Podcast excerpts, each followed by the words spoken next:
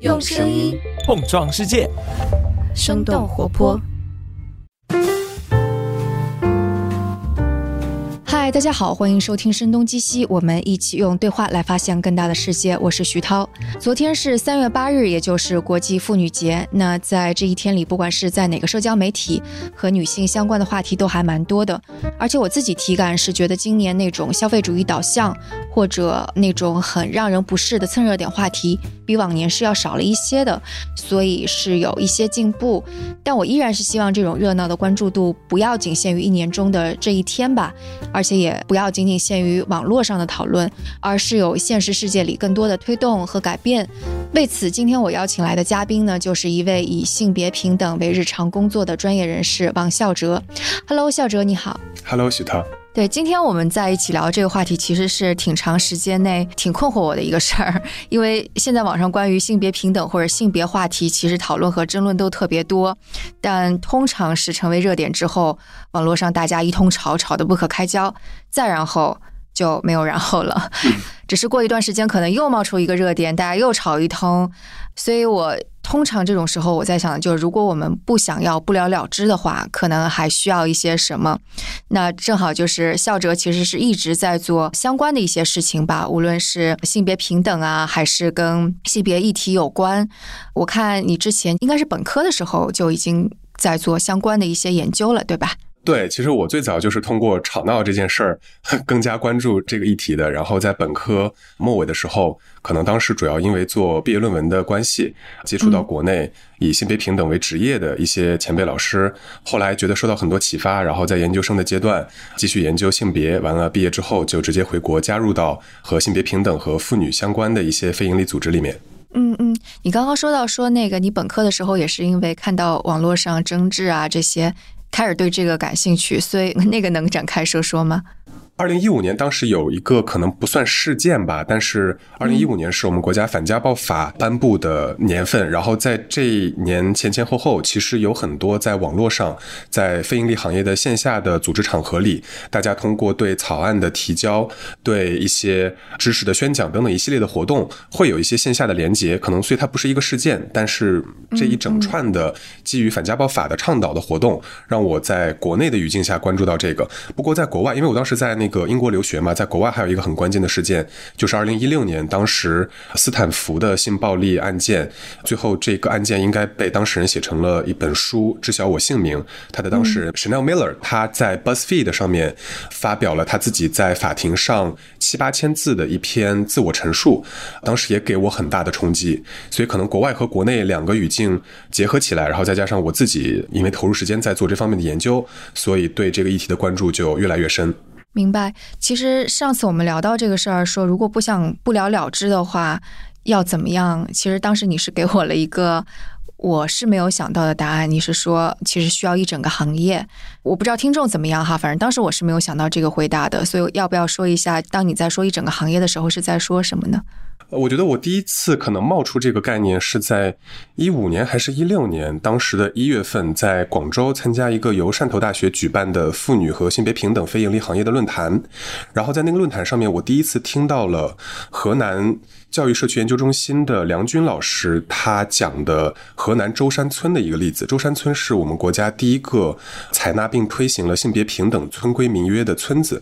然后我当时听梁军老师去讲这件事儿的前因后果，他牵扯到的无论是大学里面的老师，还是妇联里面的老师，然后到可能是一些商业领域的参与伙伴，再到可能各个地域，从呃，因为这件事儿发生在河南，但是他的支持者，比如他作为一个非营利项目的资助方。方可能是在广东，他最后要去拓展一些商业渠道的合作方，甚至到了香港和台湾。我会发现，其实是有非常多人一起再去努力，朝着同一个方向。然后中山村他这件事儿做了前后可能十二十五年，在村落里面把一个其实非常陈陋的村规民约改版到了现在看起来，其实可能大家读起来都会非常不可思议的一些村规条约，让我当时受到很大的震撼。原来其实有很多的角色。色，你如果平常跟他们聊天，可能都不会给他们冠名为比如女性主义者或女权主义者，但他们通过自己的原本领域的专业技能，在共同的去推进并完成了这件事儿，让我觉得我是不是也可以朝这个方向去思考一下，我把我的职业是否可以与它联系起来。嗯，所以意思其实就是说，当要真的落地或者有所推动的时候，需要各种各样不同的角色和职业一块儿去合力去做这个事儿，然后不同的角色组成的就意思就是一个一整个行业。我觉得是可以这样说的，因为如果单说性别平等作为一个专业的话，其实它本身也是横跨各个领域的。你在广告行业有怎么样以性别的视角去做广告的一些专业的方法；你在政策的监测领域，你有基于性别敏感的一些政策监测的工具；在数据的领域，在技术的领域，都会有相应的一些专业的相交叉的技能。那我觉得，可能如果用行业的视角来看的话，其实你能发现，看似自己可能和这件事儿的距离比较远，但似乎，如果一旦意识到一些参与的路径，你能立即发现自己怎么样投身其中的一些机会。哎，可不可以详细的给个例子？就比方说，什么样的角色参与起来，最后达到了什么样的落地跟推动，以及后面你说的引发的一系列的这种行业的参与吧？回想的话，我其实咱们也还是可以从刚刚提到的那个斯坦福的例子说起。Chanel Miller 这个案件，它具体的情节我其实记不太清，大致应该是他本人在斯坦福校园的一次聚会上，遭受了来自校游泳队的一位男生的性暴力的侵害。他本人其实在之后的自述当中有说到，他在侵害过程之后接收到的，无论是来自学校的支持资源，还是他自己去面对法庭上面的一系列的事件，都遭遇了很。多的二次伤害和更多的次贷的伤害，呃，那也是在这个时间点前后，我记得其实美国有一家非常有意思去提供性暴力施害者匹配服务的一个校园支持团队，是一家非营利组织，叫做 Callisto。然后什么叫做这个施害者的匹配哈？他们做的一件事儿是基于两个假设，他们的第一个假设是他们调研发现有百分之九十的校园的性暴力施害者都是惯犯，他们的第二个假设是这些惯犯之所以能不断的侵害当事人，是因为他们利用了社会文化对于当事人在性羞耻、在性暴力方面遭受的消极的一种反应，以及。大环境下支持网络的缺失，不敢向前一步去主张并说出自己的遭遇，寻求支持，这样子的一种沉默效应，嗯，所以才能一而再再而三的呃去施害。那 Callisto 他们提供的就是一个校园内部的支持网络吧。如果你遭遇了性暴力的侵害，你可以在网络里面去通过学校官方的系统接入平台的端口，然后输入你遭遇了什么样的经历。那他们后台会去抓取你输入的关键信息，比如你可能输入了施害者的社交媒体的身份。份他们会去匹配是否之前也有其他的同学或相关人士有过输入这个信息的同样的文本，如果匹配到了的话，其实就在法律的意义上能够很大程度增加你所说的经历是成立的、是真实的这样子一种可信度，并且会你为你去自动匹配你的支持资源。但在 Miller 这个案件的前前后后，其实包括在他本人的非虚构的那本。记传里面，他有表达出受到来自比如从医生的伤口检查过程，到后续的心理支持过程，再到真正上法庭前前后后，有很多原本应该是专业人员，但却没有很好提供服务的各种各样的伤害经历。那 Callisto 这个团队也是基于这一些服务缺失的反馈，以及 Chanel Miller 他的案件在前后也遭遇了一些信息被到处宣扬的并不安全的一些呃社交媒。媒体的流转吧，他们其实就和硅谷的密码学的团队，还有当时应该是在 Caltech 的密码学的教授一起去合作，为他们的平台搭建了一个全新的加密平台。然后现在的平台应该也仍然是接入到大学的端口，会为学生们去提供更安全的潜在施害者的匹配和支持服务。其实这个是一个可能非常具体的一家公司在做什么的例子，但我觉得你放置在性骚扰案件被非常多、非常广泛报道的二零一八年前后的。时间段，你能看到一个事件，它在除了媒体的效应之外，其实它能引动一个组织去更加积极的思考：我可以怎么做？我要做这件事儿的话，我现在的人才是不是不够？那我去向技术领域，我去向学术领域，怎样去寻找我新的助力？好像一件事儿，它能够去联动更多的价值，在不同技术、在不同领域里面发挥作用，让我觉得这种连接感是很不可思议的。然后我就在想，国内。难道不能有这样子的一种由事件所触发的一种效应吗？嗯嗯嗯，就是当你说到那个行业的话，我就在想到，就是他们作为上下游，他们的利益可能在哪里？就是所以，所以在这个案件当中，Crystal 它是一家非盈利的机构，对吧？对，我觉得这是很不可思议的，就是这家机构，当然它完完全全是一家做性别平等的非盈利机构，它非常担得起这样子的一个标签。然后你去看向它的上下游，就会开始逐渐的发现跟性别平等似乎完全不太有关系的各种各样子的参与者。但是因为这家组织它能提供的，比如一些关键洞察或者它的业务模式所能吸引过来、所聚焦起来的这些力量，让人感觉非常奇妙。比如它的现在的 Board of Directors 应该有一位是从 Robinhood 就。是加密货币服务公司的来的 Vice President。Robinhood 其实是一家那个 digital 的买卖股票的公司。是的，是的。然后像他现在的首席的程序官 Lead Engineer，应该是之前也在密码学的领域里面有很多造诣的一位技术人才。然后他的 Board of Directors 从刚刚说到的那位伙伴，然后到其他的投资领域，到医疗领域，到教育公益领域，你会发现可能这些人他本质上，包括他的性别身份上，你说他跟女性权。益和性别平等有怎样紧密的联系？好像没有，但他们都聚集在一起做了这件事儿，就给了我一种我们有共同的服务对象、有共识的方法论和价值，我们形成了一种一起做事儿的氛围和感觉，让我觉得非常不错。嗯，那像他的下游就给他提供技术的那些硅谷的科技公司，它只是一种类似于呃社会责任参与进来，还是它其实也是会有收入啊之类的呢？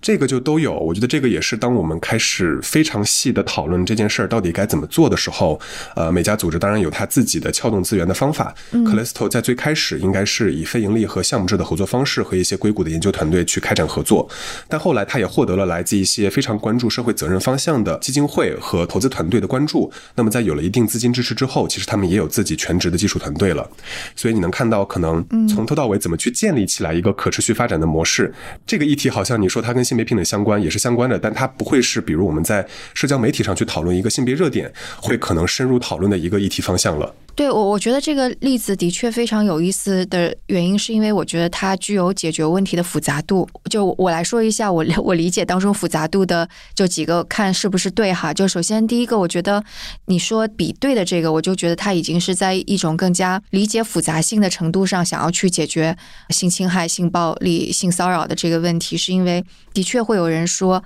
万一只是一个。类似于诬陷，就很很多人现在会在网络上说，是不是就被诬陷了？但是我就想，他说的这个比对，其实相当于某种程度上是说，我也不是贸贸然然就觉得别人举报了你，你就一定有问题。然后我们是更加想要找到，呃，某些人他是不是不断不断有这种行为的 pattern 或者规律，然后这个人是惯犯的可能性就更大。所以，首先他是在这个程度上解决了这里比较微妙的东西，可以这么理解，对吗？是的，我觉得。的，我们一旦开始去思考一件事到底怎么做的时候，这些复杂度就会显现出来。像 Callisto，我觉得它很精妙的一点是，它对自己的范围限制是非常明确的。百分之九十的性暴力侵害者是惯犯，我就把它限制在可能我们做的服务范围是校园之内。然后我们怎么去做，怎么去一步步的打通和每一个大学的行政或者学员的档案关口去连通起来，它都是可能要经过很多一些权衡和思考的过程。我也想起，可能我第一次在国内。帮一家组织去做性骚扰政策的咨询落地的时候，可能花在里面真正去运用性别专业撰写性骚扰条例的工作时间，甚至没有。比如我要去思考，我先去说服谁，我应该先和哪一个这个组织里面的利益的相关方去达成一些共盟和共识。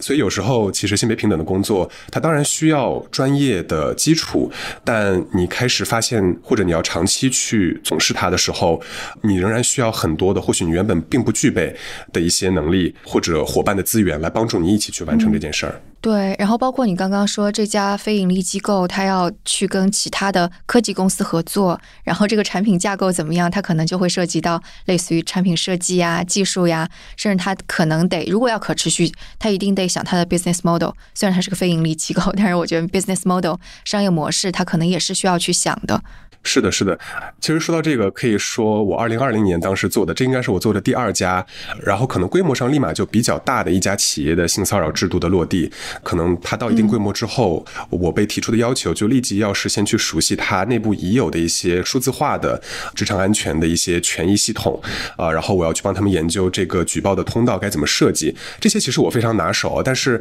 在可能我们售前沟通的阶段的时候，他们其实会问我对于这个系统更加技术的理解是有怎样的思考，一下子其实我就回答不出来，然后当时我们最后也没有和这家企业合作，他们找了另外一家，我们私下里说，在我看来可能性别的专业比不过我们，但是对方可能有很好的一些技术背景和一些应用的能力，那我就感觉，哎，好像性别平等这件事儿，我做来做去，专业它一定需要，但是我好像也需要更多的人来支持我，我才能把我所拥有的专业去发挥到更广的效益。对，刚刚顺着刚刚的话题哈，因为你差不多给了我一个概念，大概是这个行业是怎么样，但我就感觉这个行业可能跟其他的还不太一样，是因为它的边界没有那么明确。当我们说一个水产行业啊，或者教育行业啊，就是我们很知道它的边界在哪儿，然后可能里边大概有什么样的分工，最主要的职业怎么样是有概念的，但这个其实就还挺模糊的。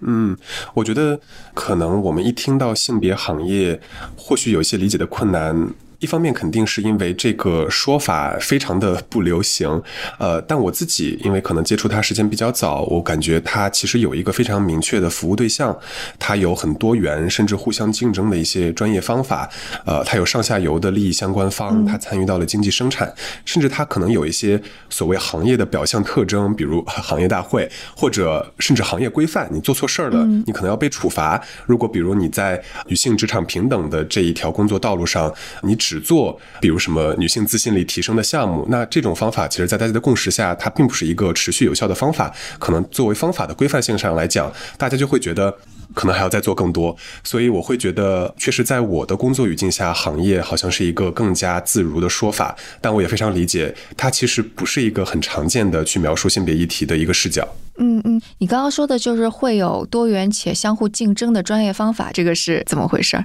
嗯。可以拿比如性教育或者还是性骚扰防治来说，先讲后者的话，在二零一八年其实也是性骚扰的案件被非常广频率报道的时候，大家开始去研究并意识到，可能直接面对组织去做性教育或者说是性骚扰防治教育的一些培训都是非常没有效果的，因为这个时候大家的培训方式还是采取着我去复述一下法律的规范，最后甚至到一种比如恐吓式的教育，可能更加面向。高层领导啊，说你不要性骚扰。呃，在那个时候，我记得忘记哪个时间节点了。Netflix 应该还出过一个落实到呃黑纸白字儿的政策，说不能盯着同事的眼睛看十秒钟，或者类似的某一种政策哈。嗯，这个太是的，是的。但后来像比如哈佛商业评论，他们有一篇研究就发现，可能更加创新的一些培训方法是做旁观者介入的方法。你需要在面对你的受众的时候，并不把他们当做性骚扰知识的接收方，而是要。把他们当做性骚扰场景下的旁观支持者，你以这样子的一个假设身份，在对他们去进行知识和技能的导入，他们自己其实会获得更加积极的参与感，那这背后可能获得的效益就更加好。所以可能专业方法这边就会涉及非常细了，包括性教育的产业里面，你有全面性教育，然后你有性别敏感的性教育视角，各种各样子的一些方法，可能在大家不同的产品和服务里面都有不同的体现。哦，这个就跟我们之前也做过一期节目，是讲性教育的，是说其实很多方法需要什么行为学啊，或者各种各样的数据的支持、循证科学的方式，然后再说哪种方法是更好的。它不像数学一加一等于二这样的一个算术的过程。是，我觉得如果还是拿国际上来对比的话，像在国际上有一个组织叫做 Outcome and Evidence Framework，他们其实是一家会做基于证据实证，并且帮你去规划出行动路径的一个专门教你怎么做方法的一家非盈利行业。那在他们对于各种做性别平等，包括性别暴力介入，包括农村妇女的经济赋权等等一系列子领域的方法介绍的过程当中，就可以发现，其实在国外的非盈利行业的。这这么多年经验积累下来，有非常非常多怎么去做这件事儿的具体的行动和方法，所以感觉在这样子的一种背景下，可能因为我也跟他接近比较多，所以会自然而然的称之它为一个行业。对，它也的确比较符合。就比方说，如果你是个外行的话，可能的确里边很多更专业的东西，你外行是不太知道的。对，我觉得这可能也是它的一个风险之一，因为咱们上次也聊到过，当我们越发的用行业的视角来去聊性别的话题的时候，也意味着我们其实是在缩小性别话题可以被公众去参与讨论的限度。因为确实，当你要去聊一个行为该怎样专业的去做的时候，它可能已经假设着你要了解一定的行业的背景，这件事儿的上下文的历史，所以它其实和可能我们平常聊到女性主义或女权主义对于如何促进公众议题讨论。的一些基本的调性有一些错位的风险，对我觉得这一点也会让很多人不太敢去发声吧。就我记得之前我们也做过一期节目。但的确，我看女权主义的书比较少啦。那一期当中就有很多人在评论说：“哦，主持人真的很不懂女权主义。”然后我就很心虚。所以之后遇到这样的话题，我我的确是会挺心虚的，就感觉自己没有读过几本大部头。即使我是个女性，即使我呃一边在工作，一边觉得自己已经身体力行的想要实践，但还是。不敢说自己就是个女权主义者或者很懂女权主义吧。嗯，哎，我觉得其实是行业的视角反而能缓解一部分这方面的问题。呃，我前些日子认识了一位在昆明做做反家暴社工已经做了十年的一位阿姨，她是三个孩子的妈妈。哎，我记忆里她应该是没有大学的学历，所以可能如果有这样的教育背景，我们不会把她想象为在城市里好经常可能会读上野。千鹤子或者一些我们认为是要读的书籍的一位女性主义者，但你能说她不是性别行业在反家暴这个领域里面的某一个中间的力量吗？我觉得凭她的经验和她一线的一些些积累，他肯定当得起这样子的称呼，并且在行业里面其实也很多时候能看到来自于各种各样不同背景的人，他们可能并不具备呃严谨说起来女权主义的一些教育或者说是这方面理论的摄入，但他们在他们的领域，可能是某一个很细碎的工作环节上，可以发挥很大的作用。其实反而能够让你知道或者拥抱说，这个行业里面它就是有各种各样子的价值，大家可以聚合起来做一件事儿。它和可能我们专门去讨论一个议题所必须要有的一些在知识上的共识或者价值上某一些底线的认知还不太一样。我觉得，哎，我我还挺好奇，那个你刚刚说的那位是在昆明的三个孩子的妈妈，她具体会做一些什么样的事情啊？反家暴的工作的话，可能一方面或者大部分都是聚焦在个案的服务这一块儿。那个案的服务可能又会分为面向施害者的服务和受害者的服务。大家可能平常印象里在媒体上看到反家暴的报道的时候，会第一想到要怎么去为当事人，也就是受害者去提供无论是法律还是医疗还是心理健康的服务。但其实昆明这位阿姨从事的组织，他们有一个很大的服务亮点，就是专门去为施暴者去提供服务。我为可能大部分是。男性家暴者怎么样去帮他们纠正，并且理解家暴这件事情的危害性，从而矫正自己的行为，在更长远的这位施暴者以后的生活当中，不会再去做这样子的事情。其实这种服务在应该很多地区的妇联官方的维权站的服务系统里面都会有被涵括进去，但可能比如它就不太会是一个大家所知道的，嗯，哦，原来有这件事儿的一个一个东西。然后这位阿姨的话，她做个案应该既在这个方向，也在受害者的支持方向都有很多的经验。嗯，哎，如果没有就是理论支持的话，就我们怎么知道她做的这件事情是在一个正确的路径上呀，或者是是对的，或者怎么着的？哦，这是一个这是一个很好的问题，因为我自己其实有遇到过，可能工作场合之外，然后聊起天来，我会觉得天哪，这个人怎么在这个行业，他怎么能说出这样的话？呃，让我觉得有一些和印象不太一样的地方。如果没有理论的背景啊。一时间很难回答，是确实有遇到过，可能我们觉得缺乏一些理论或者基础认知上的共识，从而导致这个工作做的确实不太好，不尽人意。但哪怕其实有理论背景，很多时候你在真正上手去做第一件事儿的时候，更重要的还是实践经验的积累。比如我个人在个案的方面做的并不是很多，那在我最开始去做一些个案支持服务的时候，我其实能够意识到，虽然行业的视角让我本人跨越了。身份政治这个看问题的方法就不会在意我的性别身份怎样阻碍我的工作，但确实有一些工作环节，比如可能最开始去和受害者去建立信任的过程，呃，一些更加需要保护隐私的沟通过程当中，那我应该是有退步和自我觉知的，所以。嗯，可能确实有些情况下，如果你缺乏一些基础的认知，不太好开展有一些复杂的工作。但更多的时候，其实每一项工作它都是慢慢摸索出来的嘛。像国内在香港和台湾，呃，如果还是聊反家暴的话，一些跨部门的协作工作方法，怎么从公安到检方，怎么从检方到非盈利行业，怎么从非盈利行业再到一些专业的医疗或者心理健康服务领域，大家怎么去就一个个案信息，以最小的保密的原则，也就是最小限度被人所知的保密原则去。协作去共享这个信息，支持同一个人，这种非常复杂的跨团队的协作，也是慢慢慢慢摸索出来的。所以我觉得，可能理论只是一个有时必要，但绝对不充分的前提。更多时候还是真的是试错试出来的。我感觉，的确，如果一个行业发展的时间足够久、足够成熟的话，可能里边的分工已经细致到一定的程度。那的确，某些人可能的确不需要知道理论这回事儿。就比方说，我们说那个在出版行业或者是新闻媒体这个行业，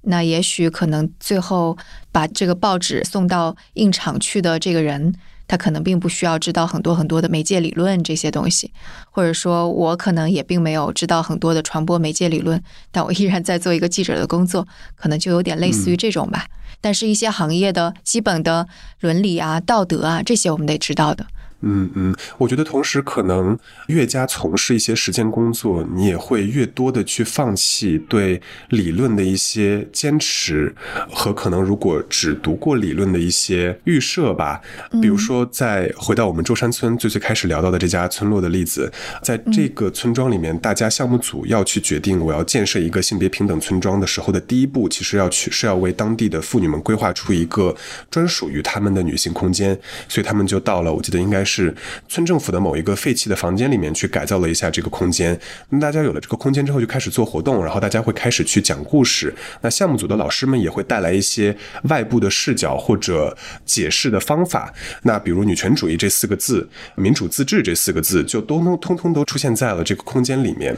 这个时候，其实你能看到。这些在地的阿姨和姐姐们，这些村庄里面的阿姨和姐姐们，他们对这些词汇的理解其实是非常通畅的。但可能作为去操弄的这个话语的项目执行人员，你要知道你对理论的边界在哪里。可能你知道更多关于女权主义更深度的一些库尔的视角，但是为了这个项目，为了我们的目的，你知道在哪里去止步。所以我觉得，对于理论的切妹，也是在实践工作当中，你慢慢做，然后会慢慢越加体会更深的一点特质吧。诶，刚刚的那个能够说的再更细节一点，因为我不太知道说，比方说他们放弃了什么，他们在哪里停住了脚步，或者他们对哪些概念他就放弃掉了，这个有例子吗？有的，我觉得可能可以讲另外一个例子，是我们在二零二一年当时去做一家组织的性骚扰政策咨询过程当中，我们和另外一个呃同行，然后但这个同行其实跟我们一样，他们也是刚刚开始摸索，然后他们的组成团队也大多是学生刚刚从学校毕业，然后我们互相交流经验嘛，然后我们发现他们在面向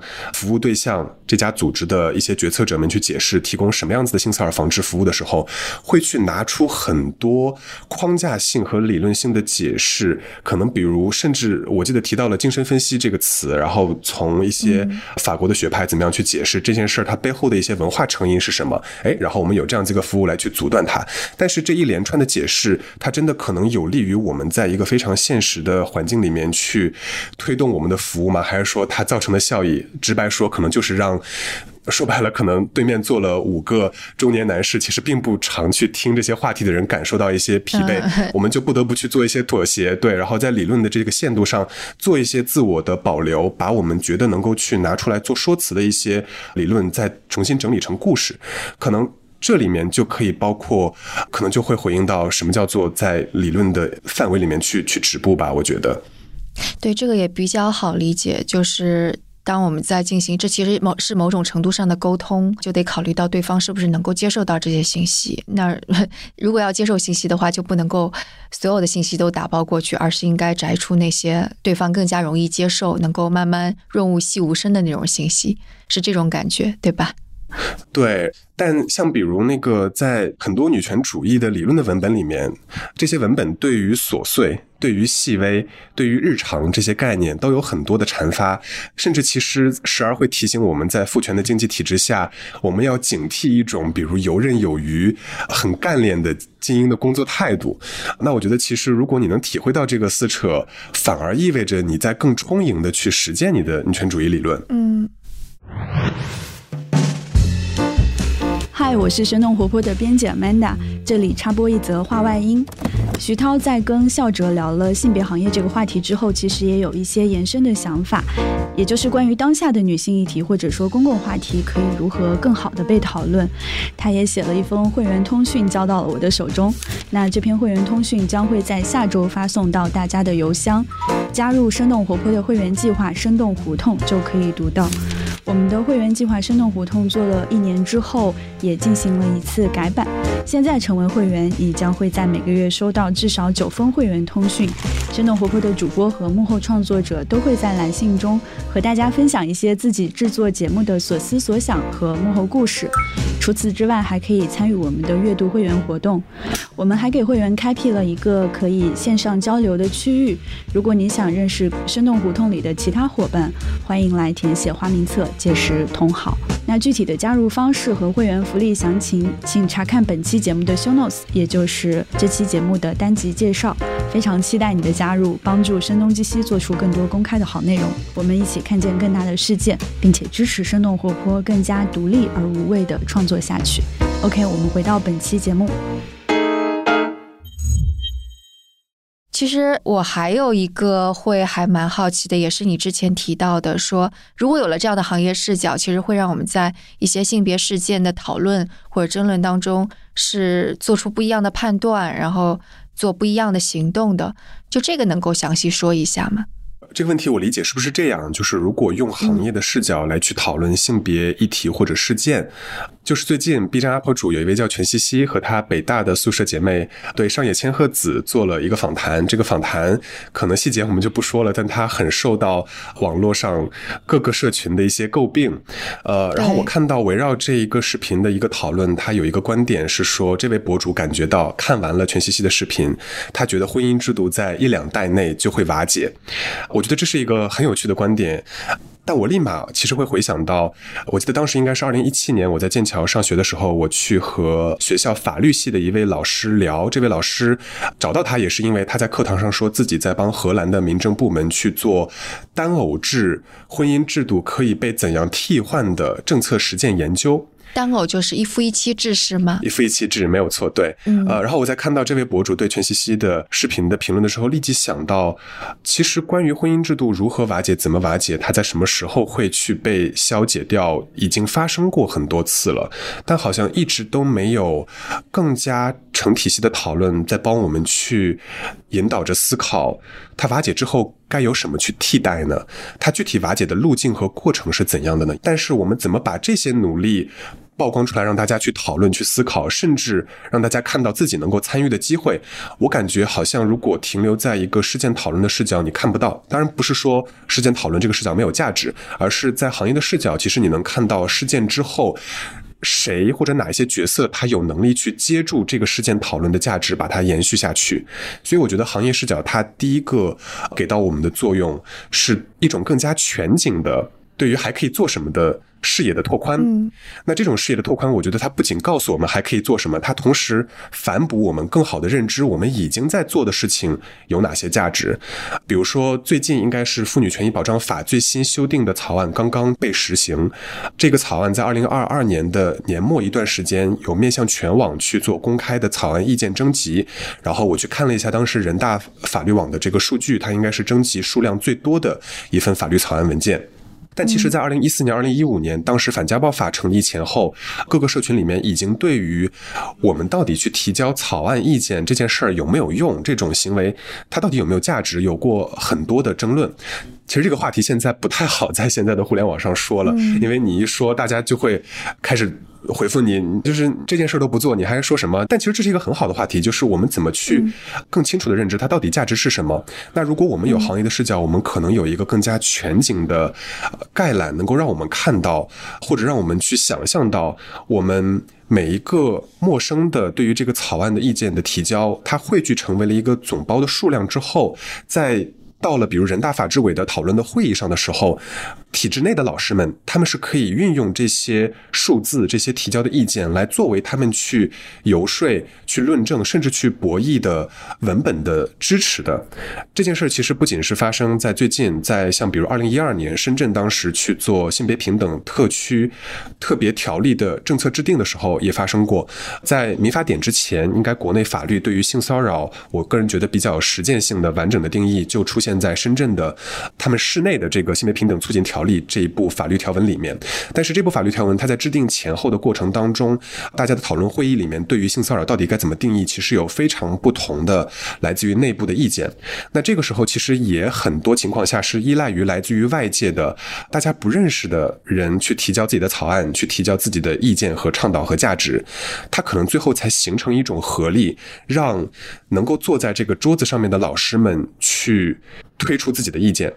所以我觉得，可能行业的视角，它不仅告诉我们还可以做什么，它让我们也更好的知道，并且坚持我们可能已经在做的，但是没有反馈。因为我投递了这个意见，人大法制委也不会给我专门回一封邮件说我接收到了你的投递。但行业的视角能够告诉我们，你的每一个可能看起来琐碎的行为，它最终其实会有合流的机会和时机的。我觉得这种视角也很宝贵，它让我们能够去坚持，有可能是有时候更加难以去坚持的日常的行动。对，我觉得它可能。比较吊诡的地方就在于，当我们说其他的行业的时候，它其实是有非常明确的，类似于走到这一步谁该干什么，差不多像这张地图是清晰的。但是我觉得在这个事情当中，它是不清晰的，它也不是 一个类似于我们确切的说行业能够解决的事情。所以我就觉得，很多时候就带入了一个非常虚无的感觉。讨论也讨论不清楚，改变也改变不了的这样的一种境况。嗯，如果讨论不清楚的话，我觉得行业的视角可能还有另外一个作用，就是我们刚一直在聊行业的视角，它怎么去让我们看到有哪些不同的其他的视角或者行动的机会。但其实如果有行业的视角，我觉得也非常重要的是，在性别事件的讨论当中，我们可以终于没有哪一些视角和没有哪一些行动了。嗯，如果还是以全西西这个为例子，我觉得很难想象，如果在美国。朱迪斯·巴特勒被一家 Snap 的 MCN 公司邀请去 TikTok 做直播，然后你聊的话题，有人问朱迪斯·巴特勒：“你没有和男性结婚，是不是被男生伤害？”我觉得这个时候。我们刚刚说到行业之所以可以称之为行业，或许也意味着它有一定的规范。行业的规范这个时候会立即站出来，以各种各样子曲折拐弯或者直接的方式来去制止这家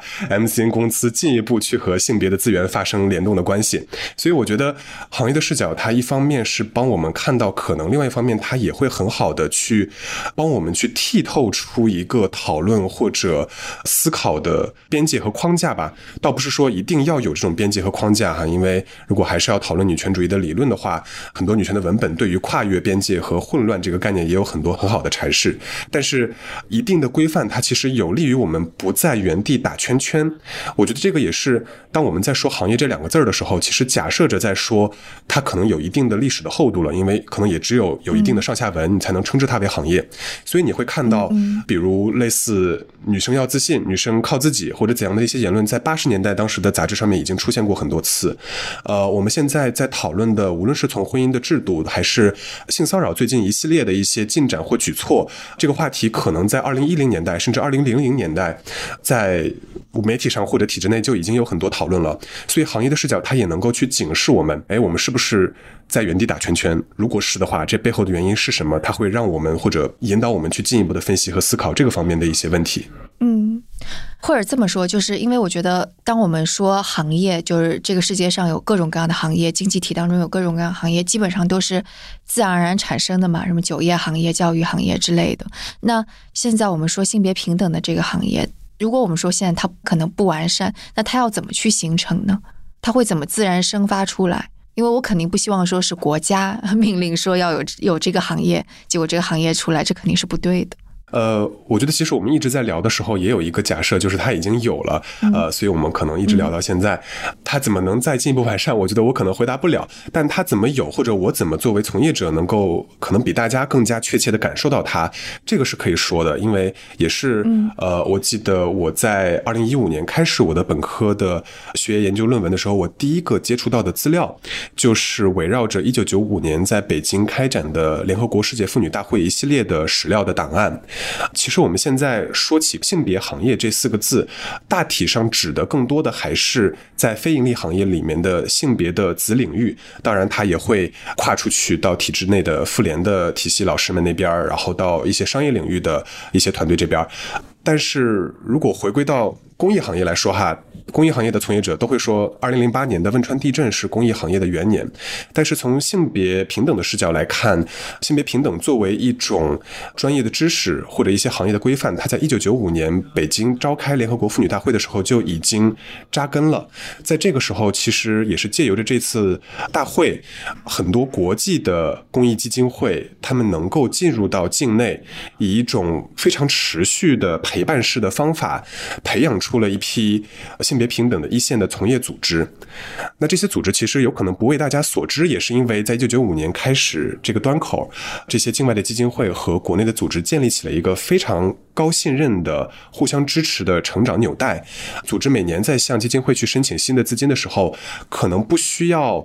操弄着非常功利的话语和一整套论证的体系，去为我的资助者解释：我今年如果要做一个比如残障姐妹的艺术节的赋能项目，我到底有什么量化的价值？这些论证在一个姐妹陪伴式的行业成长视角下不需要。所以，其实这个行业它自己在悄悄的，并且很蓬勃的一直成长到现在，直到二零一六年，当时我们国家因为公益事业发展越来越好，也有更多呃境外的资金在国内要去。在医疗、在教育、在健康的公益行业有所行动，大家觉得可能要有一些行业规范，于是慈善法被推出，那它立马其实规范了接受捐赠的组织和。这个组织的上游之间应该有怎样更好的关系？这个时候，性别行业才意识到，哦，我可能需要开始向外去诉说我自己的存在，来让其他潜在的上游认知到我。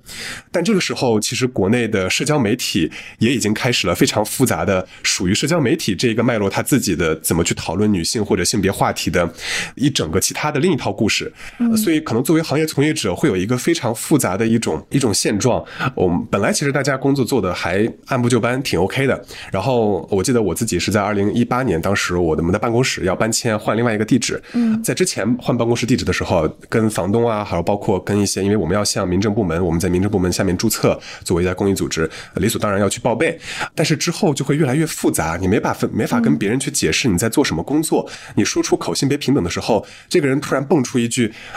你们不会再做性别对立的事情吧？但性别对立的这个词汇，它在我们开始做的时候，它就没有出现过。所以你会发现，行业其实我认为它一直以来都是存在的，但因为它一直以来可能偏于比较安稳的发展形式，它没有和社交媒体上面的话语去产生非常积极的互动和关系，可能导致了现在，比如在豆瓣、在微博、在小红书上，每个社群有自己的话术，在行业里面我们也有自己的话术，但是互相怎么沟通，其实一直以来没有一座桥梁。能够被建立起来，所以就反而是互联网上蓬蓬勃勃的关于性别的这些讨论和争吵，给你们实际上的一些工作带来了一些问题。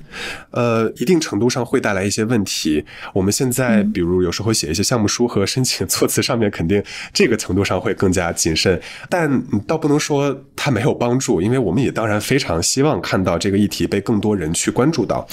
不过。再正经一点说，其实我们也会意识到，这背后可能存在一种性别意识的赤字。我们有时候会这样聊起来，就是负债。什么意思呢？就是我们发现有很多人。他们在性别事件成为舆情热点的时候，很积极的讨论，大家形成了一种意识，哎，是不是大环境性别平等的整体状况在变好？因为这么多人在讨论，大家都在发声。但其实可能如果回归到一线服务机构，在更欠发达的一些地区、村镇的一些视角来看，比如早婚率、童婚率都在上升。这个是二零二零年末还是二一年初？呃，柳叶刀的一份北大的研究，当时他有统计过这个方面的数据，尤其是在西南地区，早婚率上升的趋势非常高。然后，比如我们一直在媒体里面也有聊到的性别出生比例，呃，那其实，在性别的领域里面有一个专门的工作叫做性别平等比例矫正。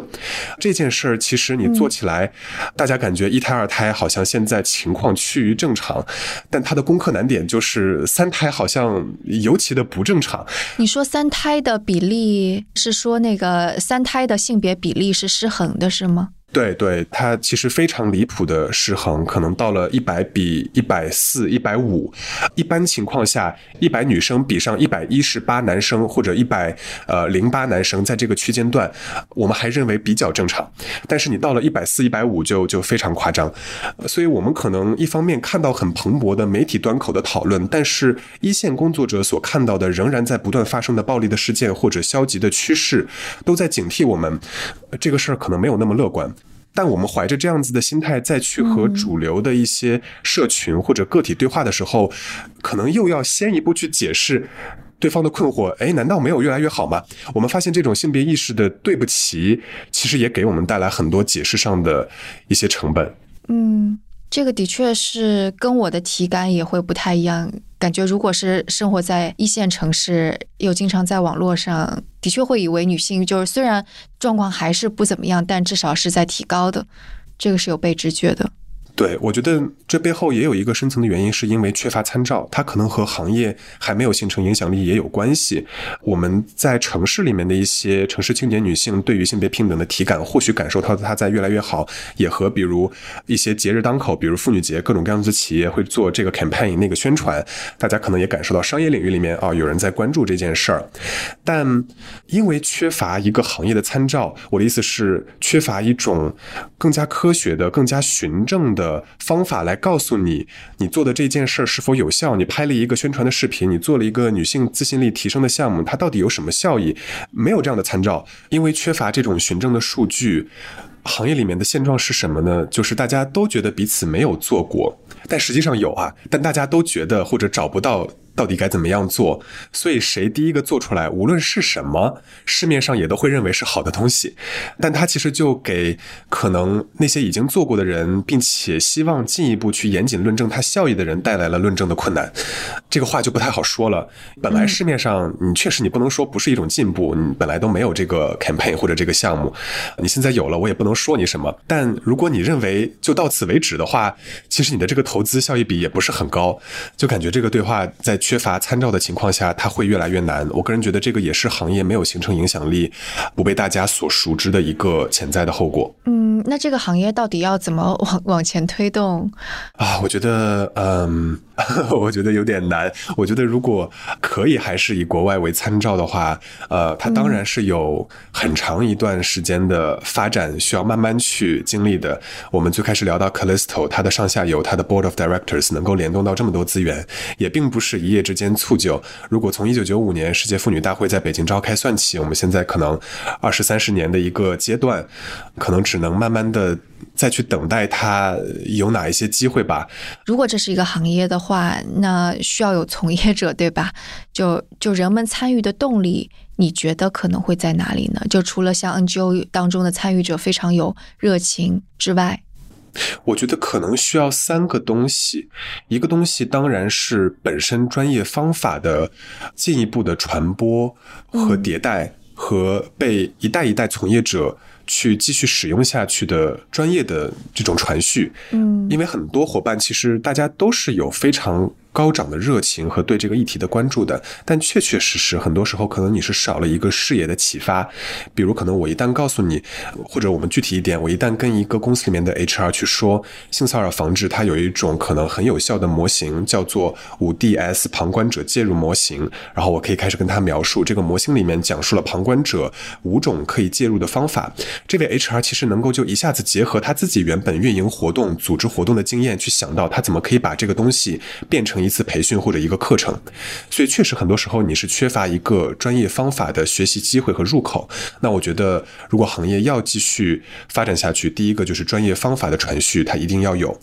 第二个，我觉得可能是更多的跨界的连接，比如我们刚刚说企业领域里面，我们看到在比如妇女节的节点或者其他关键节日的一些节点，大家有这样那样的 campaign。那除此之外，我们还可以怎样做更多呢？如果在商业领域找不到这个答案，是不是可以看到非盈利行业里面已经存在的一些时间？如果在本土找不到这个答案，是不是可以看向国际上已经存在的经验？但这种跨界的连接怎么发生？它其实有可能是另外一个更加细致具体。的问题了。第三个，我觉得行业很关键的另外的一点，就是我们怎么去弥合或者思考现在行业已经在面临的一种和主流媒体怎么讨论性别的一种叙事的断裂。大家的话术真的是对不上的。或者非常具体的一个例子，如果我们邀请，假设邀请我们刚刚聊到的那位。在昆明做反家暴的社工，他去参与到最近北京不是发生的上野千鹤子和戴锦华的一次对谈当中嘛？然后现场也有各种各样子的提问的环节，但这种参与是能够顺畅的连接的起来的吗？这两者对话的空间怎么能够发生关系？我说的可能有点抽象，因为我也在想怎么去更好的表述。但我直觉上会觉得这种叙事的错位，它其实是影响着前两者，也就是专业方法的传续和跨界连接发生的。所以我觉得，呃，很很仓促的来说，行业我们怎么可以再迈进一步的话，专业的方法的传续、跨界和我们怎么再重新去思考围绕女权、女性或者性别议题的叙事，这三个应该是很关键的一些出发点。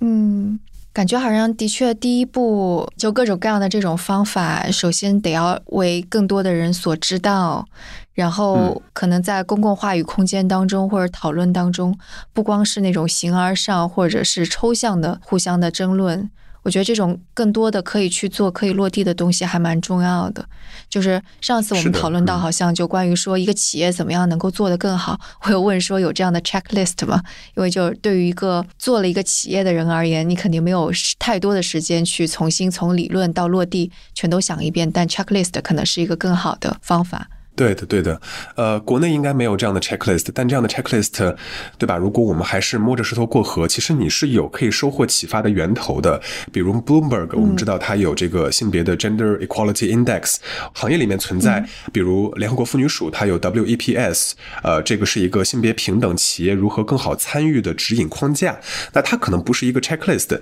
但它作为一种评判框架，你可以去把里面的这种评判标准转化为你企业的 checklist 嘛？所以可能。对于方法，我们怎么没有？然后去新造，去哪里找启发？这些其实非常实际的行动，它不难去做，但真的是可能得有人先跟你说一下，你可以这么做，然后你一下子思路就会被打开。然后还需要可能有专门有人愿意花时间去做这个事情。对，我觉得这个就，哎呀，这个可能涉及到一个很现实的问题。我们一直聊行业怎么发展，但它离不开非常现实的在现行资本主义下的投资或者资助。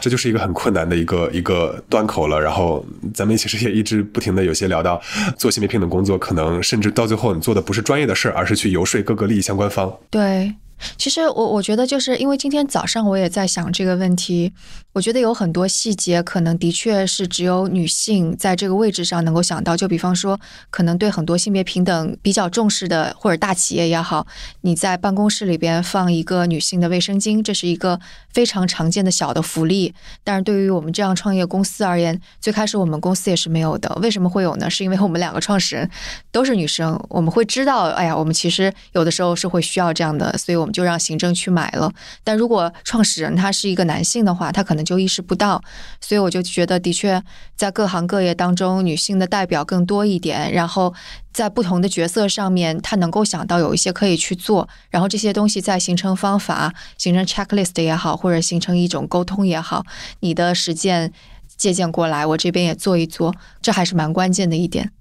呃，确实，我觉得这是一个很现实的问题。所以，其实之前我在非盈利行业的时候，我们会面向公众去推出一些所谓的工具包。二零二零年，我我在的那家机构，我们推出了一个呃职场性骚扰防治的工具包。后来它有十五万左右的浏览量，我们还是很惊喜的。我们对于怎么撰写这个工具包的落点，其实当时就在想，很多机构可能没有专门的人力、时间甚至财力的资源来去投资这个东西。那我们是不是可以，既然我们现在有这个余地，甚至特权，我们帮这些伙伴们去拆到足够细，拆到足够小，可能我们最后由不同的所谓的微小行动 （micro actions） 来去聚集出一个性别友善的职场。它当中可能就包含了，比如徐涛你提到的，在卫生间里面去放卫生巾，它很小。那今年我可能就做这一件事儿，或者半年就做这一件事儿。但我起码是做了，它会打开一种这件事儿可以做的可能性。这种想象的打开其实是非常重要的。那确实，现在我们的人力的资源在市场上面是非常现实的，就是就是很短缺。那可能也更多依赖于已经从事这个行业的伙伴们，我们是不是也有配合着这个需求去做的一些更加巧妙的设计？像现在可能我在组织公司里面去游说一些关联的团队去做什么事儿，也肯定会优先考虑他们觉得这个方案的可行性和它的成本。我们可以起步不是很大，但一定是找到一个它既能实施又撬动了刚好足够可观的效益，来让我们之后的合作继续发生下去，这样一种东西作为一种起点。对，我觉得这个是挺重要的。这个就有点像是当每一次可能大的像地震呀，或者是这样的自然灾害来了之后，可能会更多的人去关注到啊，我是不是要在办公室里放个急救包啊、救生包啊。有这个契机，我们去做一些事儿，然后他又能够负担，可能慢慢慢慢的这样子的意识就起来了。嗯，对，所以就是我我觉得我们今天已经讨论了挺多，所以就比方说，我们还是回到我们最开始话题的原点，就是现在 依然是可能时不时会有一个热点话题出来，然后会有人吵架讨论。那对于普通人而言，除了在网络上面互相吵架之外，你会觉得可以哪些事情？事实上，他们是可以接着做，然后带来一些推动的。啊，其实我咱们第一次在沟通这个问题的时候，我卡壳了好久。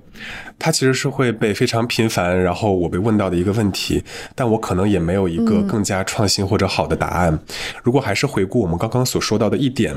我觉得首先一条是不要太轻视我们已经在做的看起来很琐碎或者细小的工作。我想起。哥伦比亚大学有一个人类学家，他的名字叫 Lila。他之前在研究穆阿拉伯世界的穆斯林女权行动者的时候，发现了一种频繁发生的行动日常。大家一边有着非常恒久的性别平等的理念，另外一边做的工作是非常琐碎，甚至你掰开来看，它和性别平等没有关系的工作。然后 Lila 在当时做田野的时候，在地的行动者们就问他：“那我这样子做到底还有什么意义？我还怎么样做更多？”我觉得如果大家感觉不到做更多，其实可能首先我们有这个感觉，前提已经意味着我们已经在关注这个议题，并且已经思考到了，哎呀，我怎么能做更多？好像做的不够多的程度。呃，如果是在这个道路上，那首先我们的路子肯定没有走差。这种撕扯可能是才恰恰是一个行动者他每天要去经历的一种矛盾。那我觉得很多女权理论的文本里面，它恰好也有鼓励，甚至去重新解释何为琐碎，何为日常。并且去切面一些父权的经济体制下，比如我们一定要做一些很大的事业，很游刃有余的以这种工作状态去做出大事业的这样子的经营态度。所以我觉得，其实女权的实践，如果说到底还是一个很笼统的答案的话，我们已经在做的很多的事情，包括转发，包括讨论。我们一直说它是吵架和发声，还怎么样做更多？但这件事本身它值得更多的关注和思考，它的价值是存在的。那在这之外，如何做更多？我觉得其实我们刚刚聊到的内容也有一些启发。我们其实聊到的一个合作的本质是，你会发现很多事情它并不发生在性别平等的专业里面。你可能有的，比如是技术设计的一些能力，你有的是人力资源的能力，你有的是活动组织的能力。那可能欠缺的是某一种资源的聚合机会。可能有一个人他现在缺位了，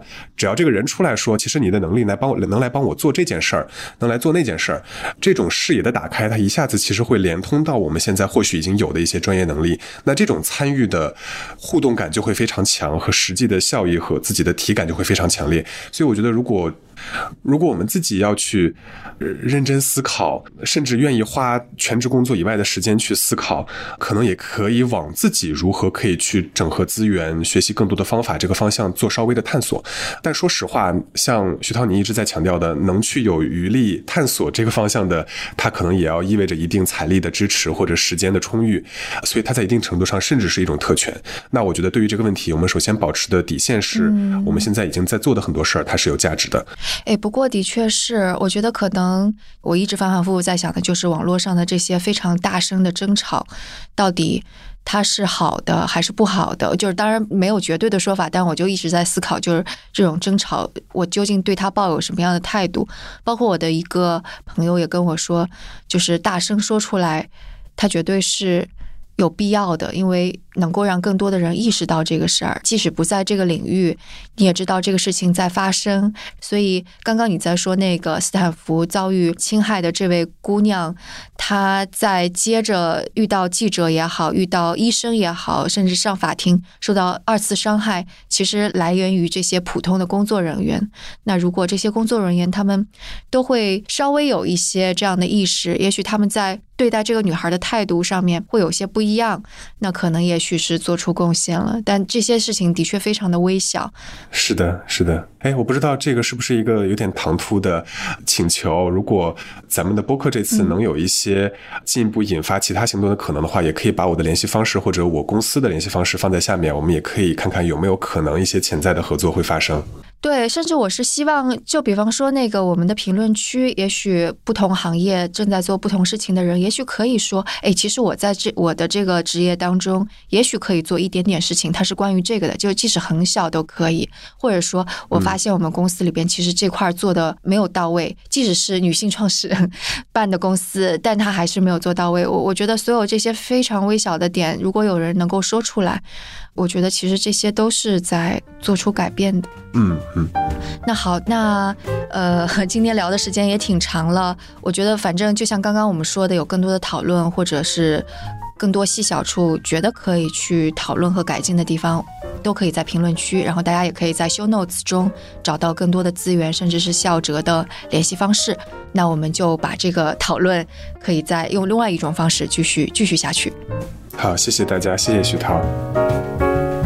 那在节目的最后，也想感谢一下上期节目中为董老师和老蒋来打 call 的听众。我的评论区简直成了一场小型粉丝见面会。那有一位 ID 叫做罗凯的听众是有补充说，现在的博主不再是内容创作者，而更像是主动在成为平台的基建工，而平台呢，却只是把博主当做消耗品。不过，也有听众对节目中的部分观点提出了不同意见，比如一位 ID 是卡姆的听众就说不太同意嘉宾对直播带货的看法。直播带货并不是一个伟大的发明，而只是一个不成熟消费市场畸形的产物。他的理由是和欧美发达国家相比，我们直播带货很火，是因为消费市场和消费者都还不够成熟，所以容易被情绪所左右，而直播带货在欧美就没有发展起来。